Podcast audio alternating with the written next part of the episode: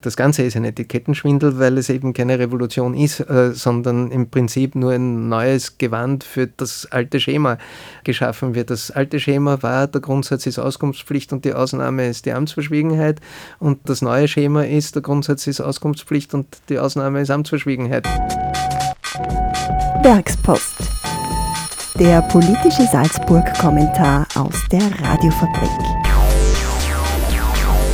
Herzlich willkommen zu dieser Ausgabe der Werkspost. Am Mikrofon begrüßt euch Flora Platzer. Wir sprechen heute über die Abschaffung des Amtsgeheimnisses, die geplanten Gesetzesänderungen, das Informationsfreiheitsgesetz und was das für die Salzburger Bürgerinnen und Bürger, aber auch Einrichtungen bedeutet. Dazu begrüße ich bei uns im Studio Benjamin Kneis, Universitätsprofessor für öffentliches Recht an der Universität Salzburg. Vielen Dank fürs Kommen zu uns ins Studio. Danke für die Einladung. Über die Abschaffung des Amtsgeheimnisses wird seit über 20 Jahren diskutiert. Seit über 100 Jahren ist es Teil der österreichischen Verfassung. Im Oktober 2023 wurde von der schwarz-grünen Bundesregierung ein Gesetzesentwurf für ein Informationsfreiheitsgesetz vorgelegt. Für den Beschluss braucht es aber eine Zweidrittelmehrheit. Man einigte sich mit der SPÖ auf gewisse Abänderungen und Ende Jänner soll dann der Entwurf im Parlament beschlossen werden. Das Gesetz tritt dann im Sommer 2025 in Kraft. Herr Kneis, bevor wir jetzt über die Abschaffung sprechen des Amtsgeheimnisses, was ist denn das Amtsgeheimnis überhaupt und was ist es vielleicht auch nicht? Nicht ist es ein Allheilmittel, aber das ist, äh, gilt für die meisten Einrichtungen der Bundesverfassung. Was es schon ist, es ist, also jetzt mal juristisch gesagt, ist das Amtsgeheimnis die Verpflichtung, unter bestimmten Voraussetzungen bestimmte Tatsachen, die dem Amtsträger bloß aus seiner Amtstätigkeit bekannt geworden sind, äh, für sich zu behalten. So. Das heißt, es gibt drei Elemente, nämlich erstens, es muss sich um Tatsachen handeln, zweitens, sie müssen geheim sein. Wenn jemand anderer das eh schon weiß, ist es kein Geheimnis mehr und muss auch nicht geheim gehalten werden. Und drittens muss es aus der Amtstätigkeit bekannt geworden sein. Also nur weil jemand Beamter ist, wenn er privat irgendetwas erfährt, ist das kein Amtsgeheimnis. So. Außerdem besteht dieses Amtsgeheimnis nicht grundsätzlich, sondern nur dann, wenn bestimmte Verschwiegenheitsgründe vorliegen. Also wenn es besondere Gründe dafür gibt, dass diese Tatsache geheim gehalten werden soll. Zum Beispiel die nationale Sicherheit oder die außenpolitischen Beziehungen oder eben, das ist ein sehr wichtiger Grund, die Rechte anderer. Also wenn jemand bei der Behörde ein Verfahren hat und in diesem Verfahren Dinge preisgeben muss, die er nicht jedem erzählen möchte, dann muss die Behörde diese Tatsachen, zum Beispiel Geschäftsgeheimnisse oder auch private, intime Tatsachen, für sich behalten. Und diese Rechte anderer werden eben durch das Amtsgeheimnis unter anderem geschützt.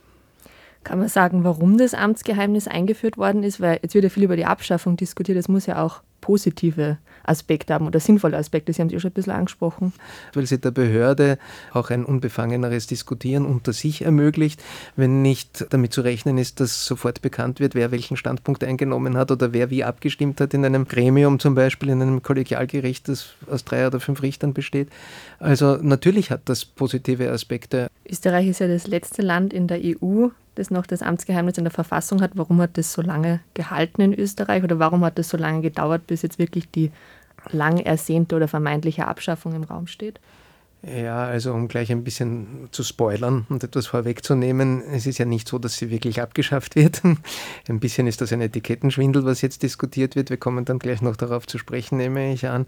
Das ist also ein Aspekt und der andere Aspekt ist, in Österreich gibt es sowas wie einen Verfassungsfetischismus. Also Dinge werden in die Verfassung geschrieben, weil sie irgendjemandem ein besonderes Anliegen sind, auch wenn sie nicht unbedingt in eine Verfassung gehören, sondern auch in einem einfachen Gesetz gut aufgehoben wären. Und ich weiß es jetzt nicht, aber ich vermute, dass es in nahezu allen anderen EU-Mitgliedstaaten Amtsgeheimnisse gibt, nur halt nicht in der Verfassung. In dem Sinn unterscheidet sich Österreich dann nicht so groß genau. von den Tatsachen, wie es dann wirklich umgesetzt wird. Genau. Bevor wir jetzt über das neue Gesetz sprechen, über das Informationsfreiheitsgesetz, vielleicht sprechen wir über die bisherige Rechtslage in Österreich. Welche bisherigen Gesetze hat es denn gegeben oder gibt es derzeit, die den Informationszugang in Österreich regeln?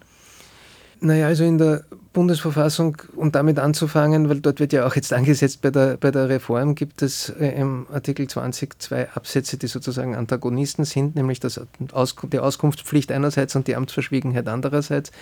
Und Danach ist es heute schon der Grundsatz, dass Auskunft zu geben ist und die Ausnahme dass Amtsverschwiegenheit gilt und zwar eben immer dann, wenn einer dieser Verschwiegenheitsgründe greift.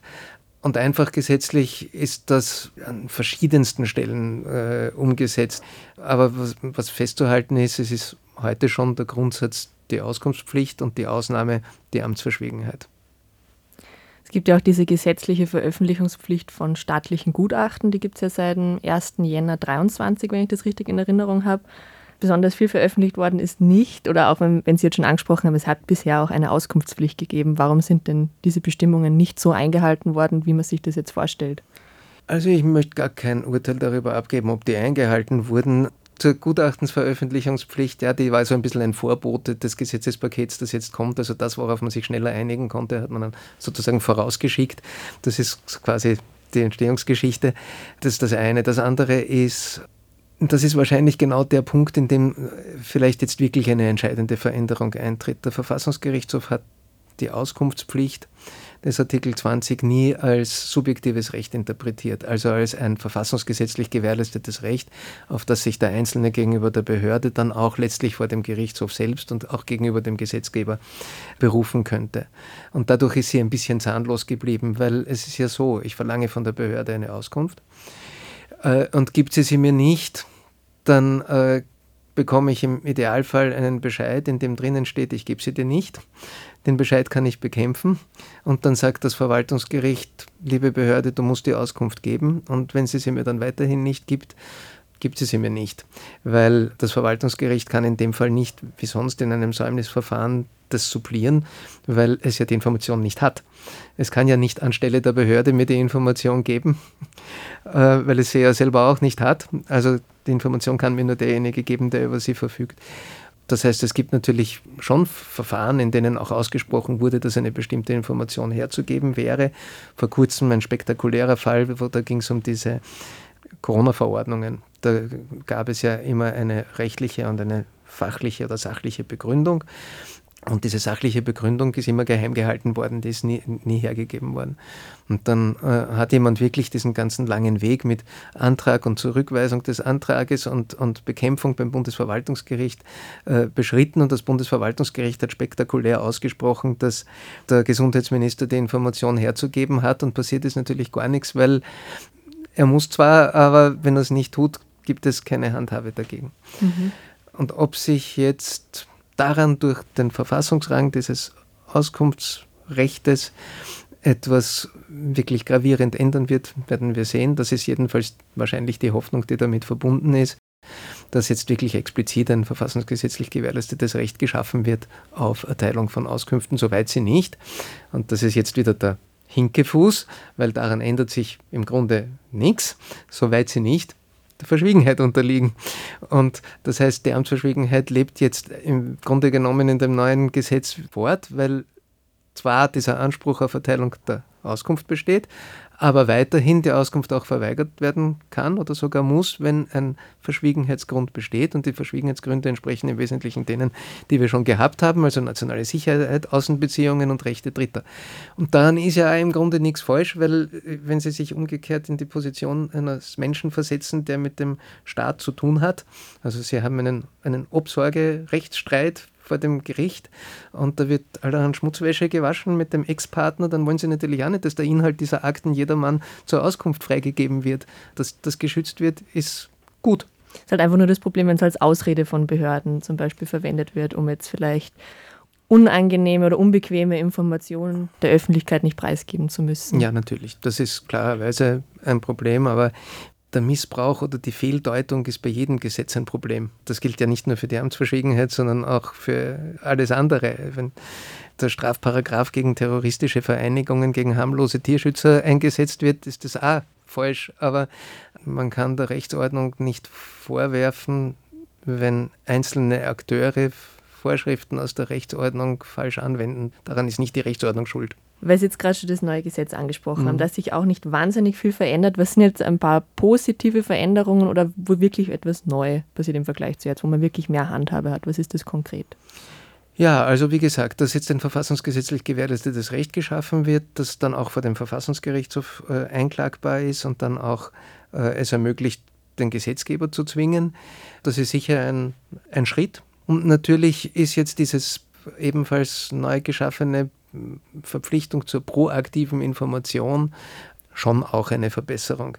Wenngleich man die äh, Erwartungen daran wahrscheinlich nicht überziehen sollte, weil äh, wozu kann denn das führen? Das kann eigentlich nur dazu führen, dass quasi aggregierte Daten so broschürenhaft, tätigkeitsberichtartig sozusagen veröffentlicht werden. Vielleicht hat halt jetzt jedes Quartal und nicht jedes Jahr und vielleicht auch von Einrichtungen, die bisher keine Tätigkeitsberichte veröffentlicht haben. Aber viel mehr kann man davon nicht erwarten, weil teils ist es nicht zulässig und teils wird es nicht möglich sein, weil es die Kapazitäten einfach nicht dafür gibt.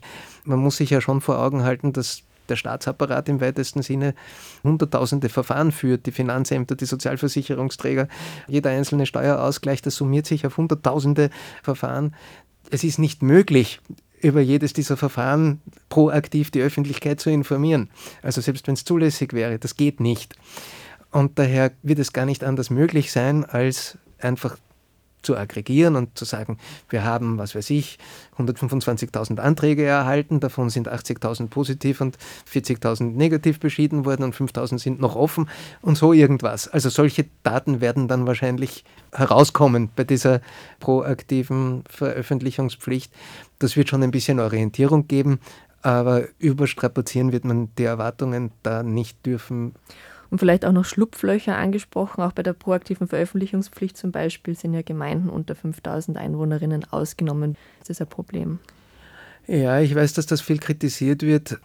Ich sehe das aber eher gelassen. Was sind denn das für Gemeinden? Das sind Gemeinden, die einen halbtägig beschäftigten Gemeindesekretär haben und einen nebenberuflich tätigen Bürgermeister, der im Hauptberuf Landwirt ist und die können das halt einfach nicht stemmen. Man muss auch sagen, vieles, was in der Gemeinde geschieht, Flächenwidmung, Bebauungsplan und so weiter, das ist alles sowieso öffentlich, weil das sind ja alles Verordnungen, die ohnehin publiziert werden müssen.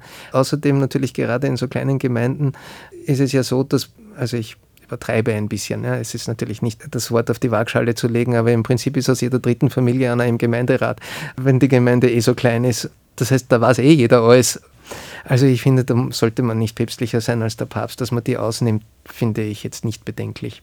Aber vielleicht auch für Außenstehende, wenn sich jemand dafür interessiert, wie in der Gemeinde jetzt gewisse, weiß nicht, Grundstücke vergeben werden oder gewisse ja, Dinge unter der Hand ja. passieren. Es gibt ja doch auch ein paar Negativbeispiele. Mhm. Wäre das vielleicht auch sinnvoll, wenn da proaktiv was veröffentlicht wird, weil als Außenstehender weiß man halt oft nicht, was drinnen passiert und dann kann man es auch nicht anfragen. Ja. Äh, vielleicht sollte man auch noch auf den Punkt eingehen, dass ja bisher die Gemeinden auch unter 5000 Einwohner seit dem 1.1.23 dazu verpflichtet waren, proaktiv zu veröffentlichen. Das fällt jetzt mit dem neuen Gesetz weg. Genau, Nur gut. diese Gutachtensache, genau. ja. Praktisch gedacht, wenn Sie an Gewässerschutz oder Lawinenverbauung oder derartige Dinge denken, das sind ohnehin öffentliche, öffentliche Angelegenheiten. Also viel wird da an Gutachten nicht zusammengekommen sein, denke ich. Da, das, da schätze ich den Verlust auch nicht besonders groß ein. Zweitens, wenn ich eine Schweinerei habe, werde ich sie nicht in die proaktive Veröffentlichung einbeziehen. Also das davon erwarte ich mir gar nichts, weil das wird man ja nicht erzählen. Drittens, für den Außenstehenden das Nachfragerecht hat er ja trotzdem. Also es ist ja die Gemeinde nur von dieser proaktiven Veröffentlichung ausgenommen, aber nachfragen kann man ja bei der Gemeinde nach dem neuen Gesetz auch. Ich sehe das sehr gelassen.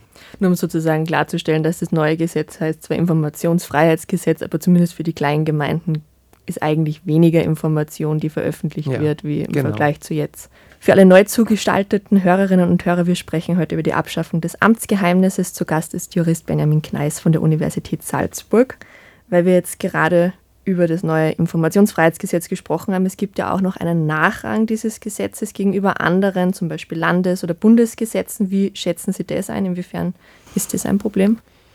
Ja, also wir nennen so etwas eine Subsidiaritätsklausel. Also ein Gesetz sagt, ich gelte nur, wenn es nicht schon eine andere Regelung gibt, die dasselbe abdeckt. Das ist nichts Ungewöhnliches, das gibt es an vielen, vielen Stellen in der Rechtsordnung.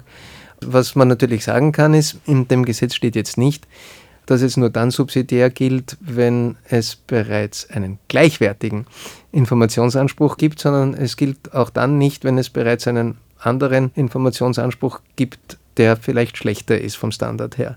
Also auch dann tritt das neue Informationsfreiheitsgesetz zurück und das ist wahrscheinlich eine Schwäche. Salzburg hat ja auch so ein Informationsgesetz. Es hat einen sehr komplizierten und langen Namen, das heißt ADDSG-Gesetz, Auskunftspflicht, Dokumentenweitergabe, Datenschutz, Landesstatistik und Geodateninfrastruktur. Wenn ich das richtig verstanden habe, in Salzburg bleibt also alles beim Alten, weil wir ein Gesetz haben, das das schon regelt. Also da ändert sich eigentlich nichts. Für den Landesbereich, ja. Vielleicht, wenn wir einen Vergleich zwischen dem Salzburger Gesetz und dem neuen Informationsfreiheitsgesetz ziehen wollen, inwiefern auch auf den gleichwertigen Informationszugang, auch vielleicht die Fristen ein bisschen bezogen, die Gebühren vielleicht auch. Kann man da einen Vergleich ziehen? Ist Salzburg da schlechter gestellt? Vergleiche zwischen Bundes- und Landesrecht sind eigentlich gar nicht zulässig, also jetzt verfassungsrechtlich gesehen. Insofern würde ich sagen, es ist nicht schlechter, es ist anders. Rechtspolitisch kann man schon sagen, es ist wahrscheinlich der Zugang zu den Informationen im Salzburger Gesetz ein bisschen schwieriger als nach dem Informationsfreiheitsgesetz. Man muss aber auch dazu sagen, Gebühren, solange sie nicht die Inanspruchnahme wirklich abwürgen, weil sie so hoch sind, dass niemand sich das leisten kann, sind im Prinzip auch okay, sind kein Problem, also jedenfalls verfassungsrechtlich kein Problem. Das Einzige, was wirklich vielleicht ein Problem ist in dem Salzburger Gesetz, ist, dass es eine Klausel gibt, dass die Frist wenn es besonders schwierig ist, auch überschritten werden kann. Und dann gibt es aber dafür kein Enddatum. Also überschritten kann dann auch heißen bis zum St. Nimmerleinstag, weil es kein Enddatum dafür gibt. Und daher kann ich nie sagen, jetzt wäre sie aber fällig gewesen, die Information. Also das ist vielleicht wirklich ein Problem. Was einem versprochen wird, die große Transparenzrevolution, auch hier wieder, auch in Salzburg endet sie wieder an den bisherigen Gesetzen sozusagen. Das Ganze ist ein Etikettenschwindel, weil es eben keine Revolution ist, sondern im Prinzip nur ein neues Gewand für das alte Schema. Ein, ein Paradigmenwechsel ist es nicht. Es verschieben sich ein bisschen die Gewichte zugunsten der Informationsfreiheit. Das ist sicher richtig, aber eine, eine Informationsfreiheitsrevolution ist das nicht, was jetzt kommt. Vielleicht wagen wir jetzt am Ende der Sendung einen Blick in die Zukunft noch. Wir haben ja schon gehört, es ist kein Paradigmenwechsel, es ist nicht das lang ersehnte Aus des Amtsgeheimnisses. Was bräuchte es denn in Zukunft für Veränderungen, damit auch wirklich ein sinnvoller Zugang zu mehr Informationen von staatlichen Stellen geschaffen werden kann, wenn man das jetzt pauschal so sagen könnte? Das ist ein Balanceakt. Ich habe das am Anfang schon angedeutet, weil es ja für viele Informationen tatsächlich gute Gründe gibt, warum man sie nicht an die große Glocke hängt. Also ich wiederhole das Beispiel, es gibt irgendeine Kommission oder ein, ein Gericht oder ein Gremium, das eine Entscheidung zu treffen hat und die sollen vertrauensvoll miteinander diskutieren und auch vertrauensvoll über die einzelnen Fragen abstimmen, ohne dass sie damit rechnen müssen, dass dann in der Zeitung steht, wer wie abgestimmt hat. Und dass man dann sagt, die Beratung und Abstimmung ist nicht öffentlich, das wird auch in der Zukunft sinnvoll sein. Gibt es da vielleicht auch irgendwas, was wir uns von anderen Ländern abschauen könnten, wie die das zum Beispiel umsetzen? Auch so Informationsbeauftragte werden da immer wieder genannt, dass das sinnvoll wäre als neutrale Stelle, an die man sich wenden kann, um Auskunft, ob da jetzt wirklich Information rechtens oder eben nicht rechtens zurückgehalten wird. Können wir uns da was von anderen Ländern vielleicht abschauen oder lernen? da weiß ich zu wenig, wie es andere Länder machen, aber weil Sie den Informationsbeauftragten erwähnen, das bringt mich natürlich auf ein Thema, das wir jetzt nur gestreift haben, das aber auch zusammenhängt damit, nämlich der Datenschutz. Ne? Also ich habe ja auch immer wieder gesagt, es gibt legitime Geheimhaltungsinteressen von Dritten, die gar nicht jetzt Interessen des Staates sind, sondern wo der Staat sich schützend vor einen Dritten stellt. Also in einem Bewerbungsverfahren für eine öffentliche Position zum Beispiel muss auch nicht breitgetreten werden, wie die Kommission jeden Einzelnen bewertet hat. Sowas wäre auch so ein Beispiel. Und manches davon ist auch Datenschutz, der jetzt rechtlich ein eigenes Thema ist, aber natürlich Schnittstellen mit der Amtsverschwiegenheit hat. Und Datenschutzbeauftragte gibt es ja schon weitestgehend in der öffentlichen Verwaltung. Und was vielleicht Sinn machen könnte, ist, das zusammenzuführen, weil dann wirklich aus einer Hand auch gemeinsam beurteilt werden könnte, was ist einerseits ein legitimer Informationsanspruch und was ist andererseits ein legitimer Geheimhaltungsanspruch. Wenn man jetzt neben Datenschutzbeauftragten einen Informationsbeauftragten setzt, die muss man ja unabhängig machen, sonst hat es ja keinen Sinn, dann sind die aber auch voneinander unabhängig. Das wäre, glaube ich, nicht klug, weil dann erst recht wieder ein Kuddelmuddel rauskommt. Also wenn, dann wäre es sinnvoll, das zusammenzuführen und in der Person des Datenschutzbeauftragten auch eine Instanz zu schaffen, die über Informationsweitergaben entscheidet. Die bräuchten dann natürlich ein bisschen einen Apparat, weil das kann eine einzelne Person gar nicht alles leisten. Also wir haben zum Beispiel an der Universität eine Person, die für die ganze Universität mit ihren 3000 Angehörigen Datenschutzbeauftragter machen soll. Das ist eine unleistbare Aufgabe, das geht nicht. Also die bräuchten natürlich Mitarbeiterinnen, Mitarbeiter oder dergleichen, um das überhaupt leisten zu können. Aber das wäre sinnvoll. Nicht sinnvoll kommt mir vor, jetzt noch zusätzlich einen Informationsbeauftragten zu schaffen, der dann womöglich noch am Datenschutzbeauftragten vorbei agiert. Ja, wir sind jetzt am Ende unserer Sendung angelangt. Herr Kneis, gibt es von Ihrer Seite noch was hinzuzufügen? Man soll keine Wunder erwarten. Auch nicht von den neuen Gesetzen. Auch nicht von den neuen Gesetzen. Ja, wir haben heute über die Abschaffung des Amtsgeheimnisses diskutiert, über mehr Zugang zur Information von staatlichen Stellen. Zu Gast war Jurist Benjamin Kneis von der Universität Salzburg. Vielen Dank für das Gespräch. Sehr gerne. Vielen Dank. Am Mikrofon verabschiedet sich Flora Platzer bis zur nächsten Ausgabe der Werkspost. Werkspost. Der politische Salzburg-Kommentar aus der Radiofabrik. Die Meinung der JournalistInnen unseres Vertrauens zu unbequemen Themen. Als Newsletter und Podcast. Auf der Radiofabrik zu hören, jeden zweiten Donnerstag um 18.30 Uhr. Abos und Infos auf werkspost.radiofabrik.at.